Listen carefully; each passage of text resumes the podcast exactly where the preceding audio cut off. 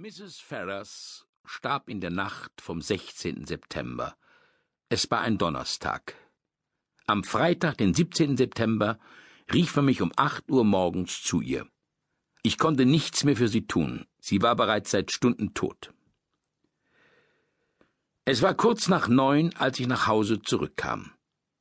Bist du das, James? rief meine Schwester Caroline aus dem Esszimmer. Bei Rudyard Kipling erfahren wir, dass die Mungos nach dem Vorsatz leben, loszuziehen und alles herauszufinden. Falls Caroline jemals in Erwägung ziehen sollte, sich ein Wappentier zuzulegen, werde ich ihr einen Mungo in Aktion empfehlen. Auch wenn Caroline durchaus in der Lage ist, alles herauszufinden und dabei seelenruhig daheim zu sitzen. Ich vermute, dass sie die Dienstboten und die Lieferanten als Spione einsetzt. Und wenn sie tatsächlich einmal selber loszieht, dann nicht um Informationen einzuholen, sondern um sie zu verbreiten, denn auch darauf versteht sie sich vortrefflich. Was immer ich Caroline jetzt über das Ableben von Mrs. Ferrars erzählen würde, es wäre innerhalb von anderthalb Stunden im ganzen Dorf bekannt. Ich bemühe mich in meinem Beruf um Diskretion und habe es mir daher zur Gewohnheit gemacht, so viele Informationen wie möglich vor meiner Schwester zurückzuhalten.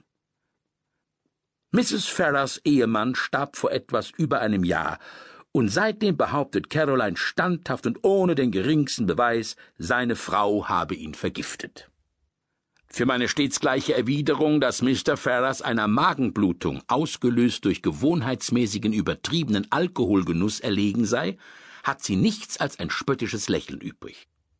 Ich trat ins Esszimmer, küsste Caroline wie üblich auf die Wange, und setzte mich, um mich meinen Spiegeleiern und dem Frühstücksspeck zu widmen.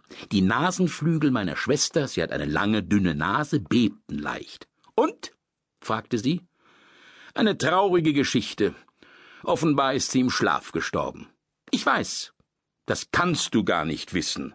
Ich habe es selbst erst erfahren, als ich dort ankam, und ich habe es bisher keiner Menschenseele erzählt. Der Milchmann hat's mir gesagt. Er weiß es von der Köchin der Ferras. Wie ich schon sagte, Caroline braucht das Haus nicht zu verlassen, um an Informationen zu kommen. Doch sie war mit ihren Fragen noch nicht am Ende. Woran ist sie denn gestorben? War es Herzversagen? Hat der Milchmann dir das nicht erzählt? Mit Sarkasmus kommt man bei Caroline nicht weit.